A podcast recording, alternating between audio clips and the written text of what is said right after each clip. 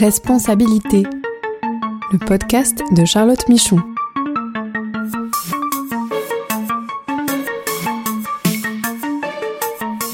Droits humains pour comprendre les nouvelles obligations des entreprises.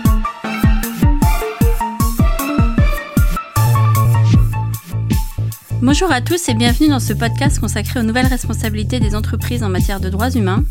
Je suis Charlotte Michon, je suis avocate et j'accompagne les entreprises dans la compréhension et la formalisation de leurs démarches et dans la conformité à leurs devoirs de vigilance. Nous allons parler aujourd'hui du rôle des RH dans les démarches droits humains.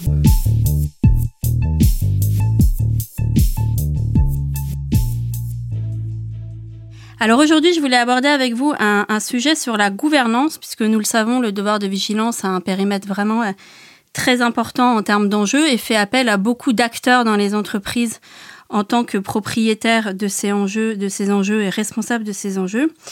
Et euh, nous n'avons jamais abordé le rôle euh, spécifique des ressources humaines dans le déploiement de ces démarches de vigilance et de ces démarches droits humains. Et donc pour ce faire, j'ai plaisir d'accueillir Sarah Tezey, qui est directrice de la responsabilité sociétale chez Vinci. Bonjour Sarah. Bonjour Charlotte. Merci beaucoup d'avoir accepté euh, d'être avec moi. Alors peut-être est-ce que tu peux commencer par présenter un peu l'organisation, la gouvernance et les grandes lignes de la démarche droit humain chez Vinci? Et Vinci, mais je pense que tout le monde euh, connaît. Alors, euh, donc la direction de la responsabilité sociétale traite de différents sujets, dont les droits humains, hein, qui est le principal. Nous sommes rattachés à la DRH du groupe et pour animer euh, toute la démarche au sein du groupe, on se repose aussi sur un comité de pilotage droits humains qui regroupe tous les DRH euh, des différents métiers de Vinci, que sont les concessions, la construction, l'énergie, euh, à travers en France et, dans le monde. Euh, aujourd'hui, notre démarche, elle repose sur des lignes directrices en matière de droits humains. C'est l'engagement du groupe sur le sujet. Elles ont été validées par le comité exécutif de Vinci en 2017. Et donc, on s'attelle à déployer ces lignes directrices à travers le groupe par l'intermédiaire de euh, la filière sur laquelle on se repose, ce sont les RH. D'accord, donc les droits humains sont vraiment portés euh, de manière officielle, si je puis dire, euh, par les, les, personnes des ressources humaines dans le groupe. alors de quels enjeux droits humains sont-ils particulièrement propriétaires et comment, de manière générale, on peut utiliser ou vous utilisez les, process, les processus traditionnels RH pour identifier, gérer les risques euh, euh, et les droits humains? Alors, euh, je précise en, plus que, effectivement, moi, je suis rattachée à la DRH du groupe qui est membre du COMEX. Donc, voilà, c'est une entité qui est portée par une instance du comité exécutif de Vinci. Donc, on a identifié cinq enjeux majeurs, cinq risques majeurs pour les activités du groupe la migration et le recrutement, les conditions de travail, les conditions d'hébergement, les droits humains dans la chaîne de la valeur et le respect des communautés locales autour de nos projets et nos activités. Donc ces enjeux euh, majeurs euh, sont déclinés en différentes lignes directrices et euh, voilà, il y a énormément de sujets qui sont en lien avec les ressources humaines. On est évidemment un secteur à très forte main-d'œuvre. En France et dans le monde. On a aussi des intérimaires. Sur nos sites, on a aussi beaucoup de sous-traitance. Donc voilà, on dépend fortement des hommes et des salariés pour mener à bien nos activités. Alors évidemment, le recrutement, ça coule sous le sens, hein. c'est de la responsabilité des RH. la migration, c'est un enjeu sociétal qui finalement euh, est en interaction avec les activités euh, du groupe dans certaines zones euh, du monde. Les conditions de travail, c'est le cœur historique des métiers des RH. les conditions d'hébergement, ils y ont aussi un regard et on va dire que sur tout ce qui est chaîne de valeur, sur l'intérim, le recours à l'intérim, les, RH ont aussi un rôle prépondérant et dans le contrôle de la chaîne de sous-traitance, ils peuvent aussi avoir un rôle. Donc ils sont quand même au cœur du dispositif dans notre secteur. Et en termes de fonction, quelle est selon toi la valeur ajoutée, peut-être aussi dans le cadre des relations avec euh, les organisations syndicales? Absolument. Donc ça, c'est aussi un, autre élément. Dans le dialogue, évidemment, il y a un rôle clé des relations sociales, hein, dans le dialogue avec, euh, avec les organisations syndicales, qui peuvent être des vraies instances aussi de dialogue pour échanger sur ces sujets. Et des vrais relais et des vrais partenaires euh, euh, dans différentes configurations où ils sont souvent finalement des bons interlocuteurs de nos parties prenantes internes. Euh, que sont euh, les salariés parce qu'ils sont leurs représentants. Et je trouve que ces sujets sont toujours abordés finalement euh, de manière sereine. Et, et, très constructive. ça répond à leur, aux attentes des organisations syndicales. Et quand on les porte, voilà, c'est, on a un écho très positif de façon générale.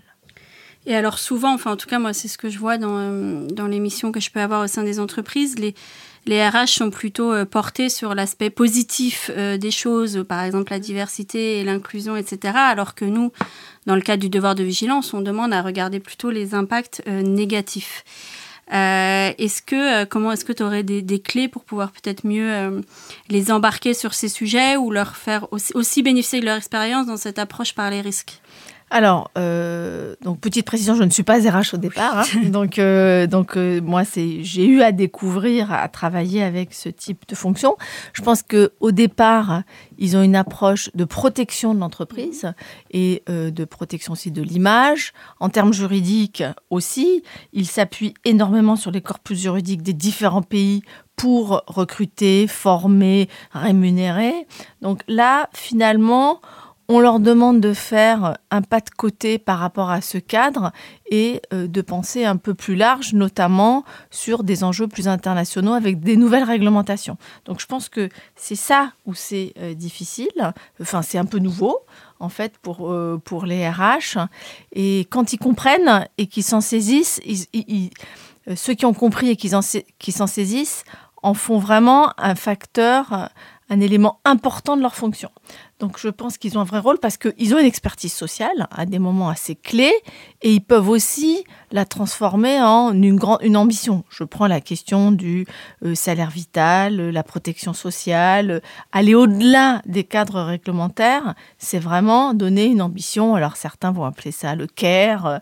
donc, et c'est quand même aussi clé dans cette question du partage de la valeur entre les différents acteurs. Donc ils peuvent avoir un rôle vraiment clé dans euh, tout ce, dispositif euh, au départ.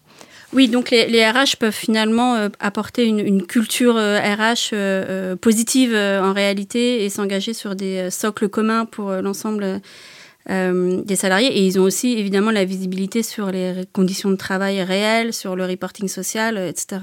Absolument. Et sur, bon, ils ont aussi un élément très important, c'est la donnée quand même, hein, mhm. qui est un point, un point assez clé. Euh, la réalité euh, du, du monde opérationnel et ce qui se passe sur le terrain. C'est pour ça qu'en fait, ils ont un dialogue euh, plus facile avec des organisations syndicales qui connaissent aussi bien l'interne, l'externe et l'entreprise, et que c'est probablement un peu plus difficile pour eux, euh, parce qu'ils en ont moins l'habitude, c'est de sortir du cadre de l'entreprise avec d'autres types d'ONG, euh, voilà, les ONG de la société civile et des droits humains, un cadre réglementaire un peu émergent, voilà, d'autres acteurs qui sont moins leurs partenaires et qui sont plutôt euh, à l'extérieur euh, de euh, l'entreprise. Ils sont moins traditionnels. Et pourtant, et je, pense qu'on peut en parler, vous avez quand même l'exemple de au Qatar où là vous avez su aller beaucoup plus loin sur les et avec j'imagine les RH, mhm. mais sur les conditions de travail, sur sur vos chantiers, sur les bases vie, sur l'accord avec l'OIT et les organisations syndicales. Euh, alors c'est un bon exemple parce que je pense que si on a réussi à faire tout ça, c'est parce que différents acteurs, enfin la, thématique des droits humains reste transversale.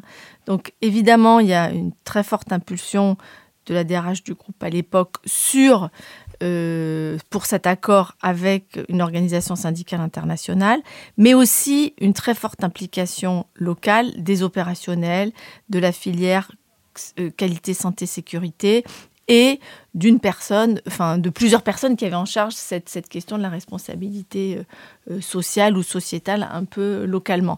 Donc c'est un mixte aussi d'acteurs. Les RH ont évidemment un rôle clé, mais aussi les autres, les opérationnels et, euh, d'autres filières transverses dans l'entreprise. Et puis après, il faut avoir un peu un intérêt pour, pour l'humain, on va dire. Oui, oui, tout à fait. Et, euh, et, les RH sont aussi souvent le, le, le réceptacle d'alerte. En fait, on parle beaucoup des dispositifs d'alerte, etc. Mais il y a quand même des alertes qui peuvent remonter via la filière RH euh, et qui euh, et donc ils ont une visibilité aussi sur les, les possibles remédiations ou alors oui, euh, ça va dépendre après des organisations. Sur les questions de discrimination et de harcèlement, mhm. ils ont clairement une visibilité, ils sont un petit peu au centre du dispositif. Euh, sur euh, d'autres types d'alertes, ça peut remonter aussi au niveau du chantier, chez nous, au niveau des projets. et les questions qui sont plus liées aux communautés et à la sous-traitance vont remonter par des systèmes d'alerte plus plus généraux et plus, et plus globaux. Mais oui, ils sont au centre sur les questions de discrimination, conditions de travail, euh, harcèlement. Euh, ils ont un rôle clé à jouer et ils jouent un rôle clé dans ce type euh, de dispositif. Donc sur une grande partie quand même des enjeux droits humains des entreprises. Voilà interne, mais aussi, comme tu l'as dit, intérimaire, voire sous-traitance euh, oui, alors, dans certains cas.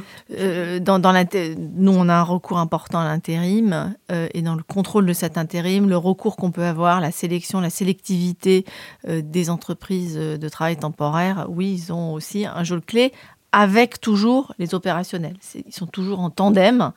Euh, les, les, décisionnaires, in fine, et celui qui a la responsabilité opérationnelle, mais ils ont un, rôle clé sur ce type d'acteurs, euh, comme aussi sur des questions un peu de santé et sécurité au travail. Oui, santé et sécurité qui sont souvent euh, chez les RH.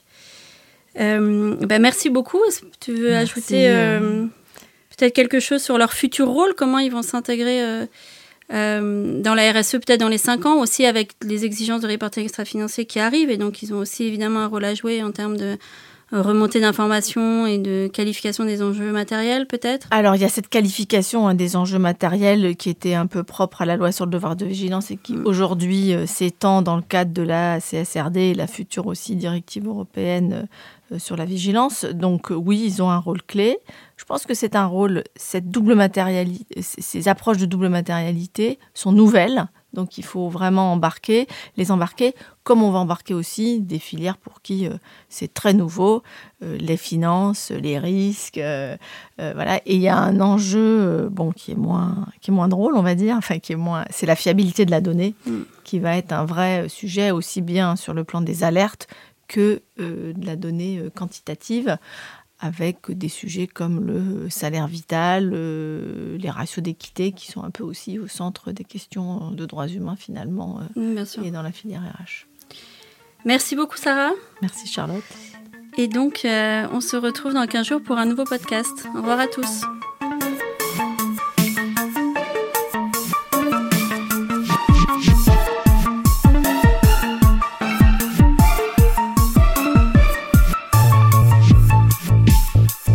Ce podcast est proposé et présenté par Charlotte Michon. Vous pouvez la contacter sur LinkedIn pour plus d'informations. Produit par Amicus Radio. Réalisé par Marin Hirsinger.